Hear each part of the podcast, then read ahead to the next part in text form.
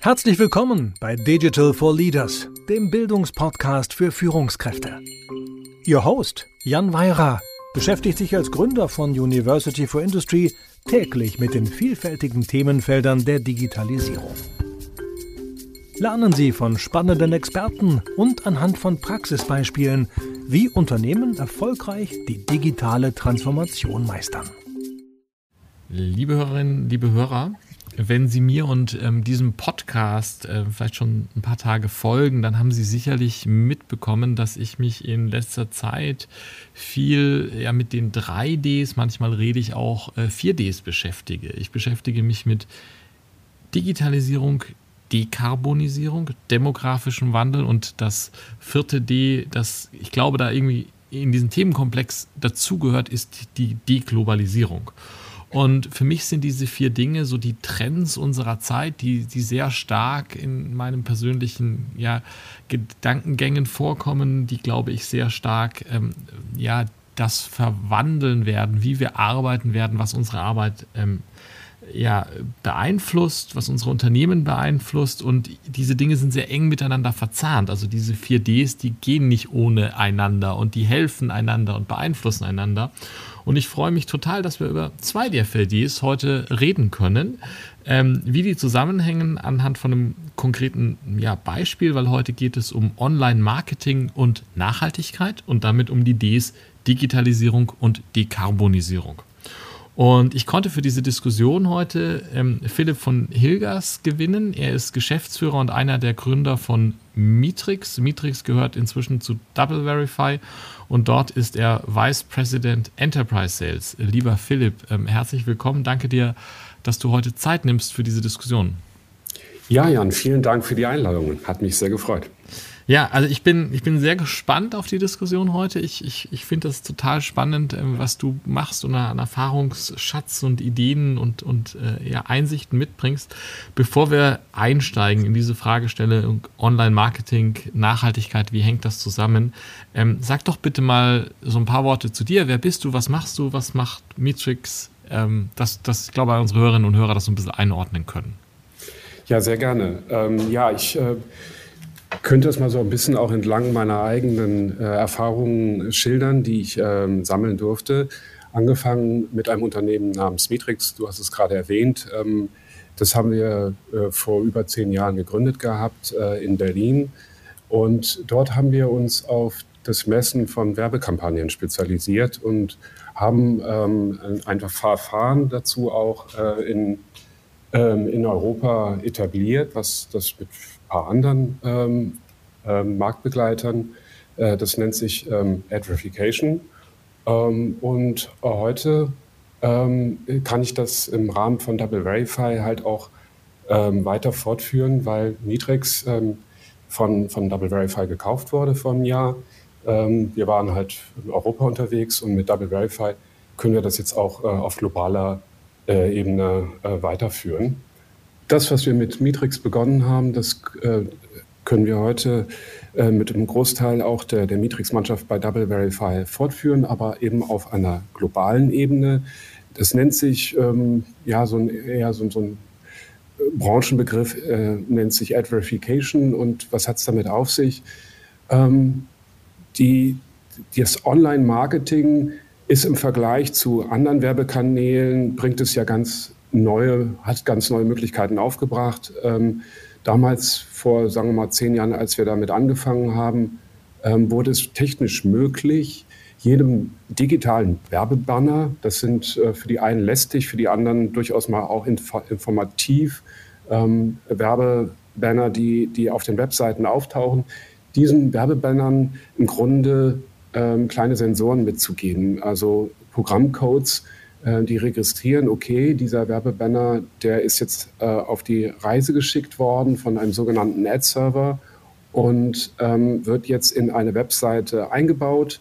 Und wenn der ähm, Internetbesucher, die Besucherin auf die Webseite geht, dann interessiert ihn vor allen Dingen sie die Inhalte, aber links und rechts daneben ähm, wird man dann auch die, die Werbung sehen. Mhm. Ähm, und das war ganz am Anfang sehr sehr, sehr handbackend. Also man vielleicht so die, die, sagen wir mal, in den grauen Vorzeiten, die ich dann nicht miterlebt habe, dürfte es so gesehen sein, dass man da ein redaktionelles Bild hatte und dann hat vielleicht irgendjemand sich gemeldet und gesagt, kannst du für mich Werbung machen? Und dann hat man dieses Bild äh, so eine Art Werbung einfach dazugepackt und das war dann auch irgendwie klickbar, aber es war rein technisch ähm, nicht anders ähm, gelöst, als jetzt äh, die Inhalte selber auf eine Webseite zu bekommen.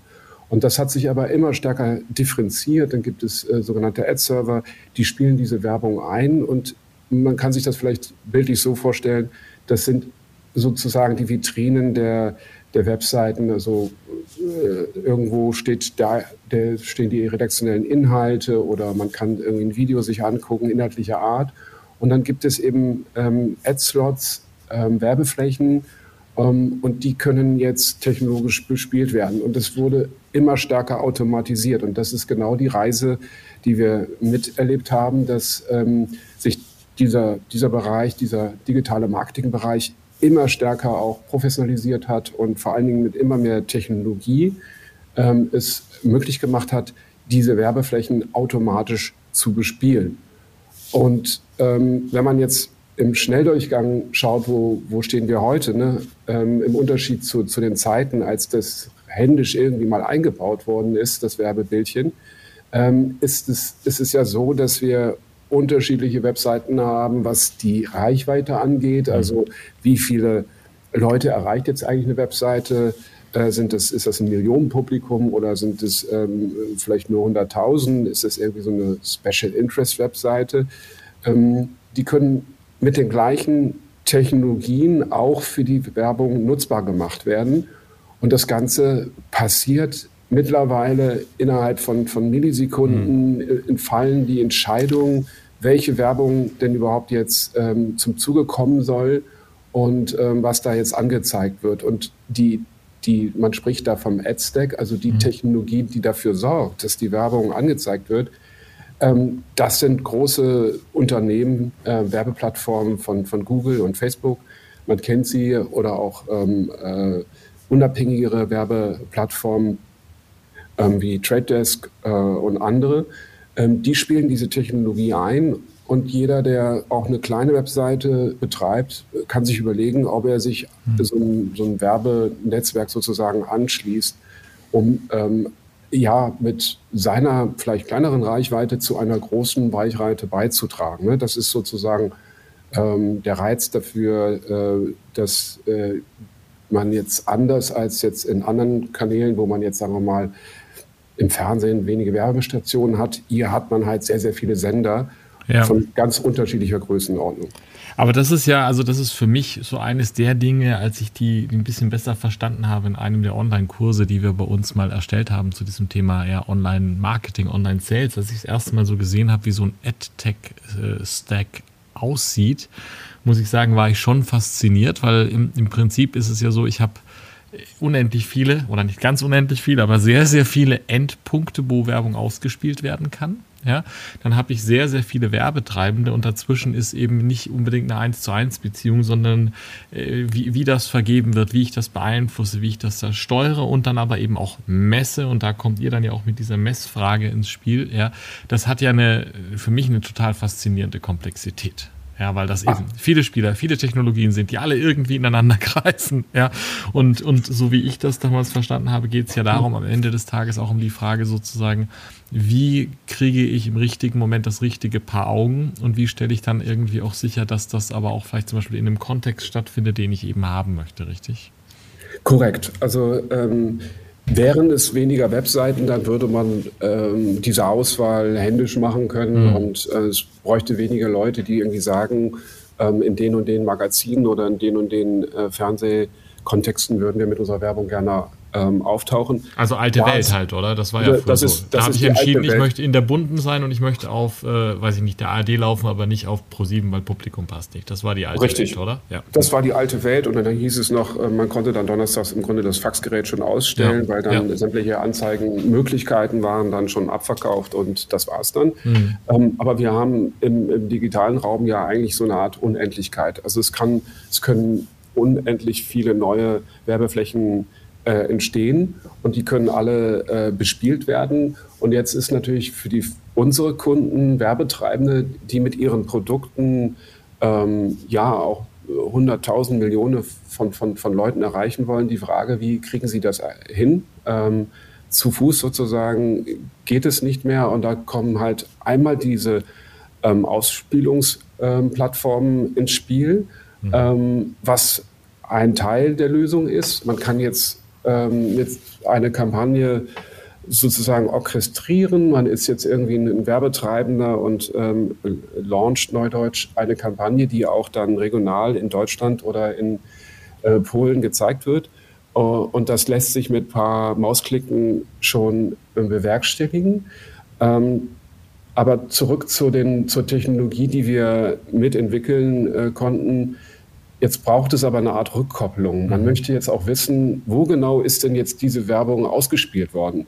Im besten Fall ähm, ist das durchaus eine, kann das eine kleinere Webseite sein, aber äh, sie erreicht genau meine Zielgruppe. Also ich muss dann nicht nur hochpreisig sozusagen in der überregionalen Wirtschafts ähm, äh, Zeitung oder in dem, in dem, in dem Online-Ableger vorkommen, sondern das könnte ja auch sowas sein wie über Rosenzucht, weil das mhm. würde ja vielleicht mhm. nahelegen, der Mensch, der hat zumindest irgendwie wahrscheinlich irgendwie auch Zugang zu einem Garten oder so und vielleicht gibt es auch statistisch mehr Hinweise, dass das die gleiche Zielgruppe ist wie auf einem Reichweiten, aber auch, auch ähm, teureren Format, um, um ähm, an bestimmte Menschen heranzukommen. Das kann man dann eben auch über kleine Webseiten lösen und wenn man viele davon ähm, mit Werbung äh, bespielt bekommt, dann, dann äh, addiert sich das auch zu einer gewünschten Reichweite. Ähm, aber da kann halt auch eine ganze Menge schiefgehen, mhm. ähm, weil ähm, die, die Eintrittshürden für ähm, die, diejenigen, die auch ähm, Inhalte äh, mit, mit, mit Werbeslots ähm, ausstatten, die sind jetzt nicht so wahnsinnig hoch. Äh, das heißt, man kann sich, man kann als, wenn man einen Blog aufsetzt oder äh, irgendeine Webseite ähm, kreiert, ähm, mit ein paar Handgriffen sagen, da soll jetzt auch Werbung ähm, angezeigt werden und ähm, da gibt es einen Validierungsprozess. Aber da das äh, letztlich auch äh, erstmal per se niemand ausgeschlossen werden soll und auch automatisiert passieren muss, ist es möglich, ähm, durch diese Validierung durchzubekommen, durchzukommen.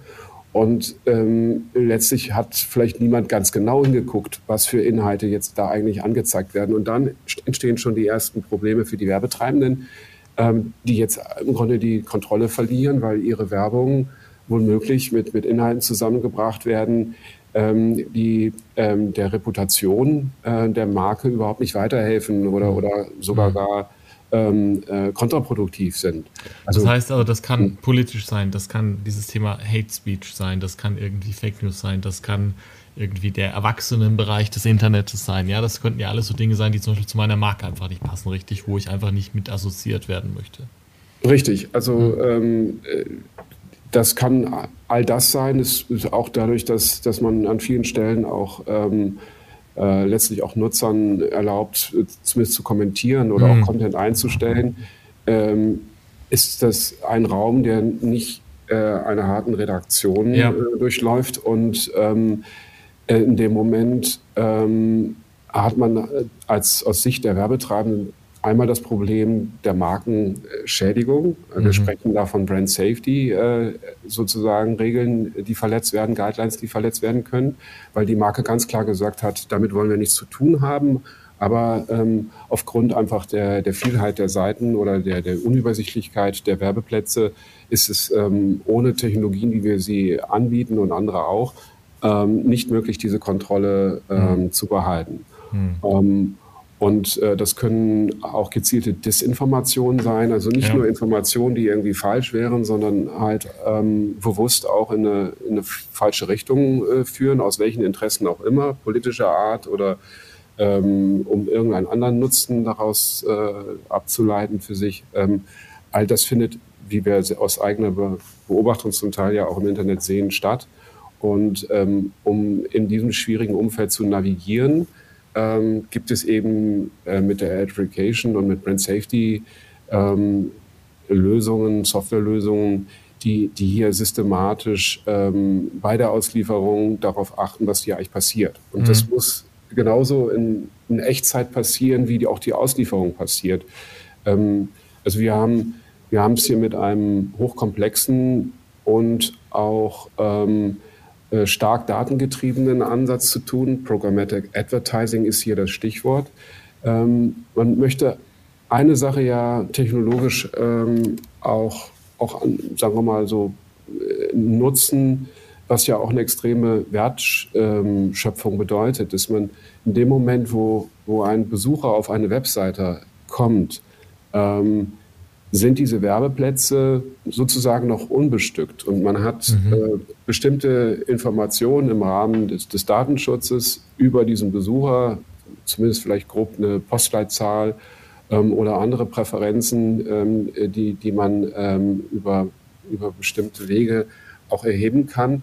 Ähm, und in dem Moment ähm, durchläuft das Ganze eine Auktion und ähm, es gibt jetzt verschiedene Nachfrager, die sagen würden, ja, wir würden jetzt, um unser Kampagnenziel zu erfüllen, gerne äh, genau diese, diesen Menschen innerhalb der Zielgruppe unsere Werbung vor die mhm. Nase stellen. Und es kann sein, dass jetzt der eine Werbetreibende eher in regional, regional äh, unterwegs ist, aber genau aus den Gründen sagt, okay, ich sehe, der, das, es dreht sich hier um irgendwie vielleicht eine Regionalzeitung, ja, dann bin ich, dann kann ich eben sicherstellen, dass ich genau ähm, in der Region jetzt meine Werbung platziere, wo auch meine Produkte erhältlich sind. Alles andere wäre Verschwendung. Und der konkurriert dann womöglich mit einem anderen Advertiser, der sitzt am anderen Ende der Welt, äh, aber hat einen, einen sagen wir mal, ähm, agiert als globaler Advertiser und hat äh, seine Produkte fast überall in der Welt im Regal stehen.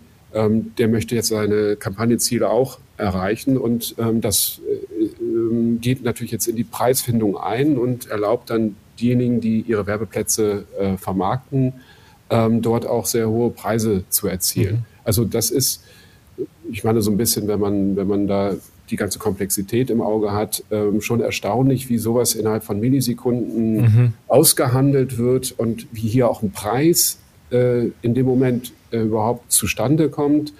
Ähm, das, das ist schon beachtenswert. Ähm, auf der anderen Seite wird einem klar, wie viel Technologie hinter jeder Werbung, äh, die ja. ausgeliefert äh, ja. steht. Ne? Also ja. der Inhalt, der kann sehr lokal irgendwie produziert worden sein und dann über einen Server äh, dem Nutzer bereitgestellt werden. Aber die Werbung, die nimmt halt sehr, sehr lange Wege und auf diesen Wegen kann halt sehr viel schiefgehen. Ja, und, und da, da sind wir, glaube ich, auch genau an der, der Schnittmenge, weil, weil irgendwie ist es, ist es wahnsinnig komplex. Ja, es ist faszinierend eigentlich. Ja, es kann am Ende super lokal sein, weil das kann sein, dass ich, ich wohne ja in einem Vorort von München, ja, dass ich im Zweifelsfall vom, vom Metzger im Nachbardorf die Werbung sehe, wenn ich irgendwie auf die regionale Seite gehe, weil die ausgespielt ist, aber die ist dort nicht ausgespielt, weil der gesagt hat, ich möchte immer da gelistet sein, sondern weil es in Konkurrenz im Zweifelsfall zu einem amerikanischen Unternehmen er die Auktion gewonnen hat. Ja.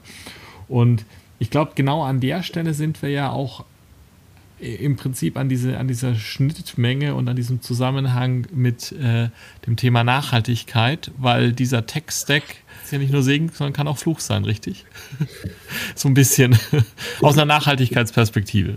Ja, und mittlerweile ist das ja auch eine Perspektive, die viele Unternehmen auch einnehmen, äh, einnehmen wollen, einnehmen müssen. Ähm, es ist ja verstanden, dass äh, ihre Konsumenten da auch immer sensibler werden bei dem Thema und es nicht tolerieren würden, wenn sie jetzt äh, verstehen, ähm, äh, dass ein Produkt mit einem hohen CO2-Fußabdruck daherkommt, ähm, auch weil, weil allein es zu bewerben ähm, sehr viele Ressourcen, CO2-Ressourcen sozusagen mhm. freigesetzt hat. Ähm, das wissen natürlich die Unternehmen, ähm, dass, dass sie da ähm, Positionen und Haltungen äh, beziehen müssen. Ähm, und regulatorisch ist es in, in Europa jetzt auch so, dass gerade eine ähm, Gesetzesnovelle von der Europäischen äh, Kommission verabschiedet wurde oder vom Parlament aus verabschiedet wurde. Ähm, und ähm, wir jetzt mit, ähm, äh, ja, jetzt seit Januar mit der Corporate ähm, Sustainable ähm, Reporting Directive zu tun haben. Äh, die ist für fast äh, alle Unternehmen. Da gibt es jetzt so bestimmte Kriterien, welche Mindestgröße die Unternehmen haben müssen, aber es ist, ähm, das sind über 50.000, glaube ich, in, in, den, in Europa, ähm, die verpflichtet werden, ähm, im nicht finanziellen ähm, Bereich ähm, auch CO2-Emissionen zu, zu berichten. Und das mhm. muss dann auch entsprechend, genau wie im finanziellen Bereich, ähm, durch mandatierte ähm, Organisationen ähm, auch geprüft werden. Ähm, und wir sind gerade, glaube ich, jetzt dabei, das auf der nationalen Ebene in, in, im Gesetz zu verankern. Ähm, aber das kommt jetzt auf alle Unternehmen zu. Mhm. Und so gesehen stellt sich dann eben auch die Frage, was bedeutet das jetzt eigentlich für das äh, digitale Marketing? Mhm.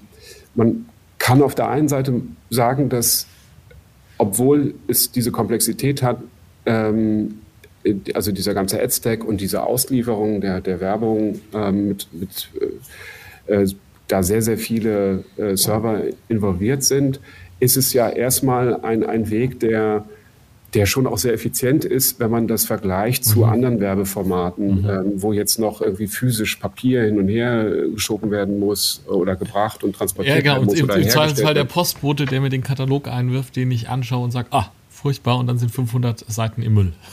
Richtig. Das ist sicherlich und, noch ineffizienter. Genau, genau. Und ja. da gibt es ja durchaus auch schon erste ähm, ja. Ähm, ja äh, Discounter oder Supermärkte, ja. die sagen, ähm, wir verzichten darauf, das ist nicht mehr zeitgemäß.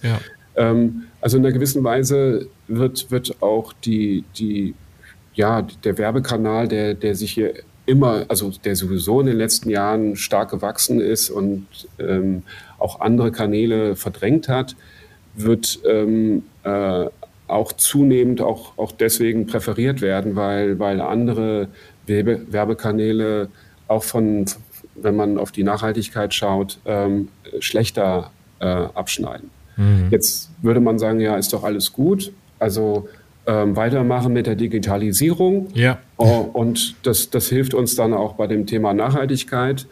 Und das ist im Prinzip auch richtig, aber wie so häufig gibt es dann halt auch eine Rückseite der Medaille.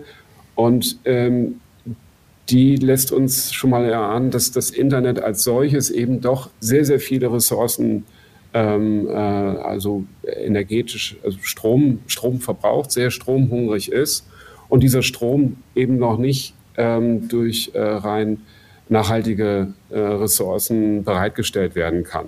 Äh, mhm. Da sind wir lange noch nicht und gerade in Spitzenzeiten, wenn nicht genügend nachhaltige Energie zur Verfügung steht, ähm, müssen auch wieder Gaskraftwerke oder Kohlekraftwerke ähm, in, entsprechend dann auch äh, Stromnetze auf, auf, äh, auf eine äh, gleichbleibende Spannung halten und äh, in dem Moment wird auch CO2 emittiert. Mhm. Ähm, und das, weil, weil wir im digitalen Marketing halt äh, wirklich auch ähm, äh, sehr viele Nutz, Nutzerinnen, Nutzer erreichen wollen, ist das ein ziemliches Zahlenspiel, was da veranstaltet mhm. wird. Ne? Also wir Kampagnenziele ähm, die definieren, dass, dass damit eine Werbung wirksam ist, so im Bereich der, der Markenbekanntheit oder des Awareness. Ne? Also man möchte jetzt mhm. vielleicht nicht, nicht direkt sagen, so jetzt hier, äh, wir haben gerade das beste Preisangebot, klick mal darauf und kauf es, sondern man möchte einfach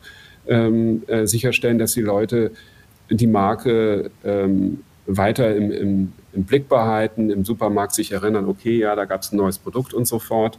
Ähm, und damit das gelingt, ähm, geht, ist, ist, ist sozusagen eine Größenordnung, dass man dann sagt, okay, man, man muss dann auch jeden, jeden Einzelnen fünfmal erreichen mit der Werbung und, und spricht äh, durchaus, also vielleicht das Groß, die, die, Großzahl aller Haushalte an. Also das sind in, enorme Fallzahlen sozusagen, mhm. mhm. die, die hier adressiert werden. Ähm, und, und das allein bedeutet, dass, dass die Ausspielung der Werbung, dass wir da immer in, in Millionenbereichen gerne von den Zahlen her unterwegs sind, ähm, wenn nicht gar in Milliarden mhm. ähm, äh, Zahlen hantieren. Also auch jetzt, da muss man nicht sozusagen auf die USA gucken, sondern allein in Deutschland ja. ein großer Werbetreibender äh, im Jahr, der spielt äh, milliardenfach äh, Werbung aus. Und das summiert sich halt. Und mhm. ähm, wenn wir jetzt nochmal zurückgehen, was wir eben besprochen haben im, im Gespräch, dass diese Auslieferungskette so kompliziert ist, dann löst jede Werbeausspielung äh, aus, eine Auslieferungskette, die über ganze Kaskaden von Servern läuft. Also wir haben dann in der Webseite auch äh, eingebaut, hallo, jetzt besucht mich hier jemand, Werbung kann ausgespielt werden, wer möchte den Werbeplatz haben?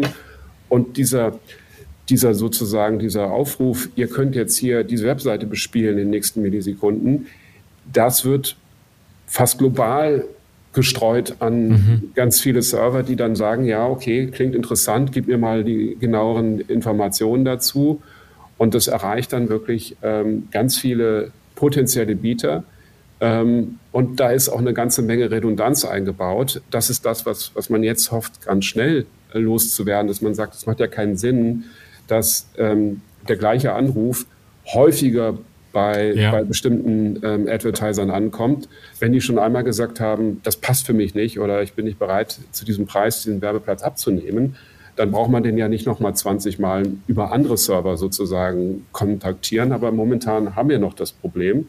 Und äh, so laufen dann halt ganz viele Server-Requests auf, um einen verhältnismäßig überschaubaren Werbebanner auf die Webseite zu bekommen. Also wenn man sich das mal wahrscheinlich über die Jahre anschaut, als Konsument ruft man nur die Webseite auf. Das ist vielleicht nur ein Link, den man geklickt hat, ein Schalter, den man betätigt hat.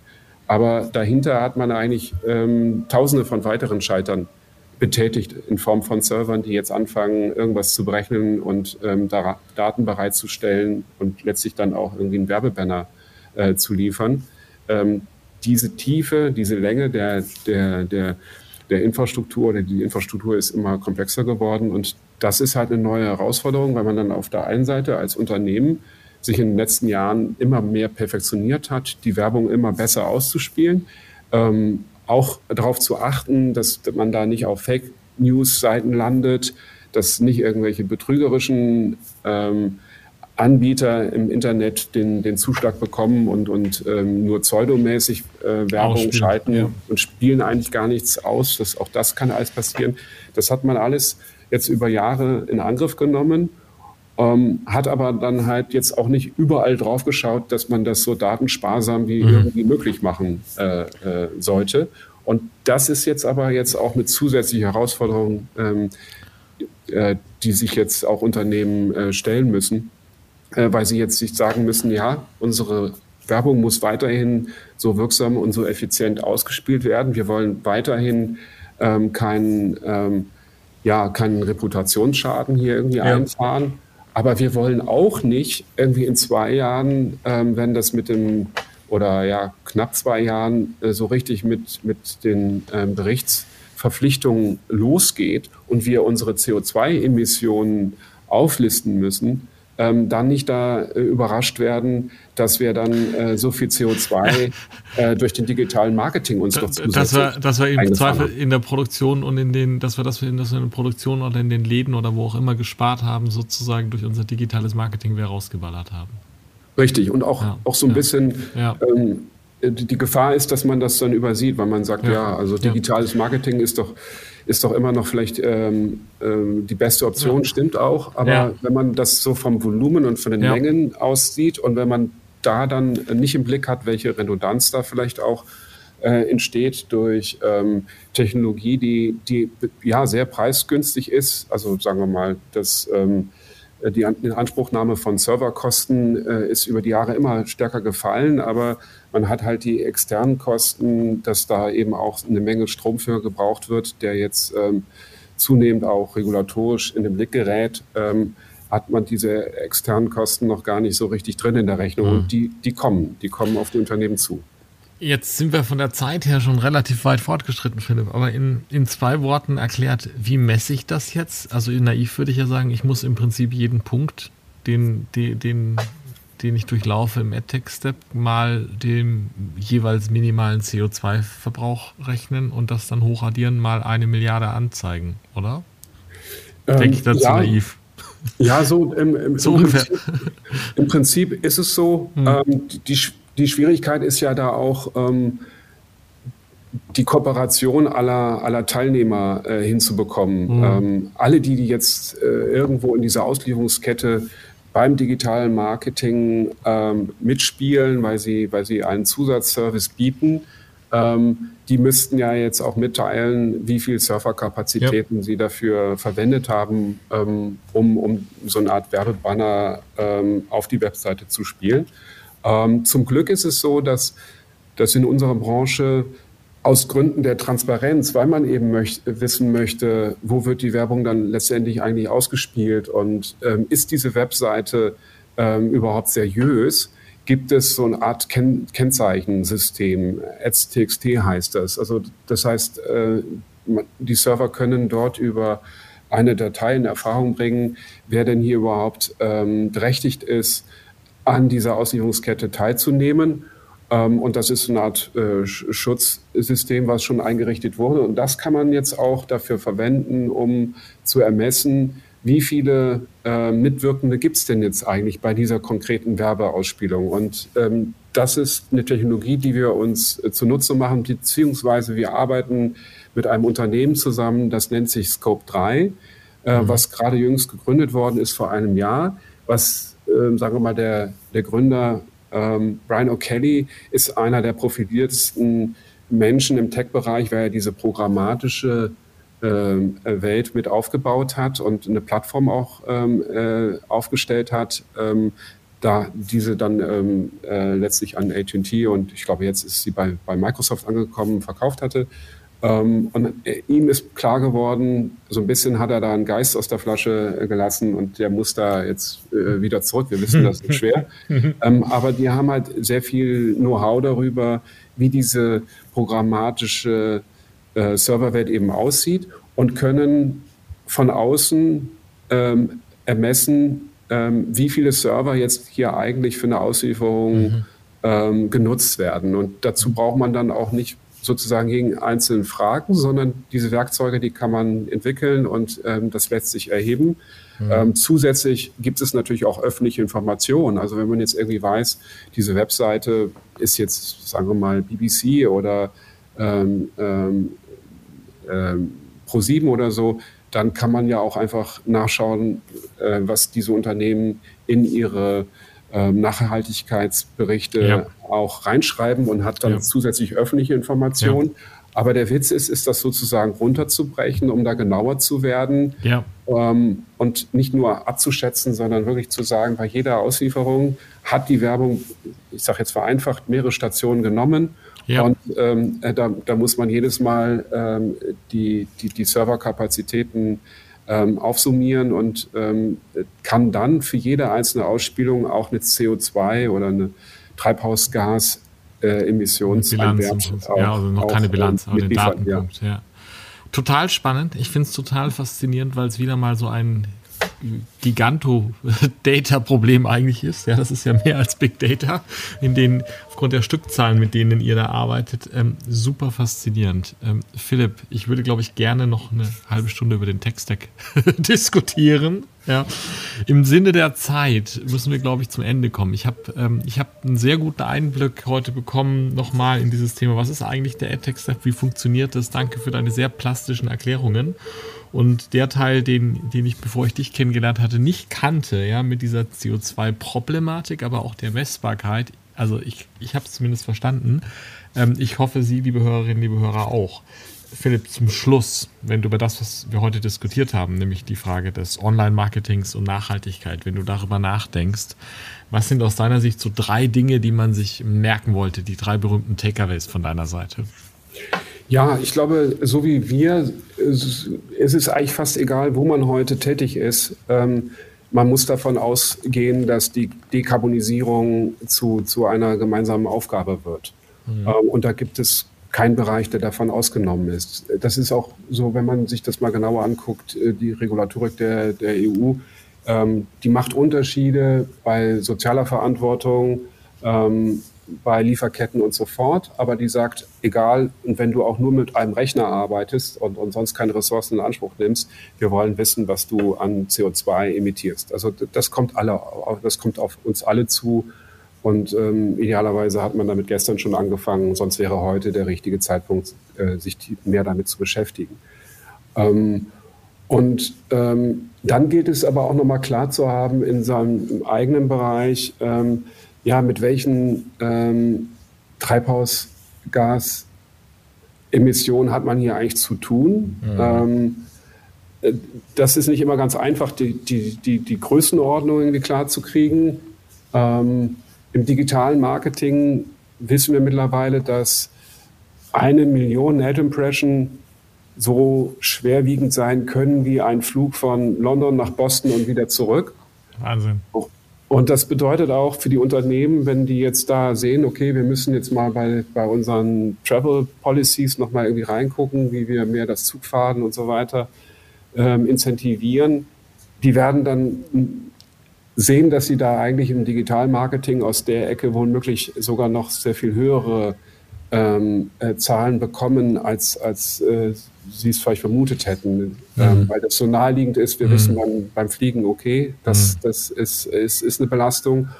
Und ähm, beim Digitalmarketing ist es so ein bisschen noch nicht so richtig äh, gut zu greifen, aber ähm, deswegen ist es wichtig, dass jeder in seinem Bereich da mal genauer hinschaut.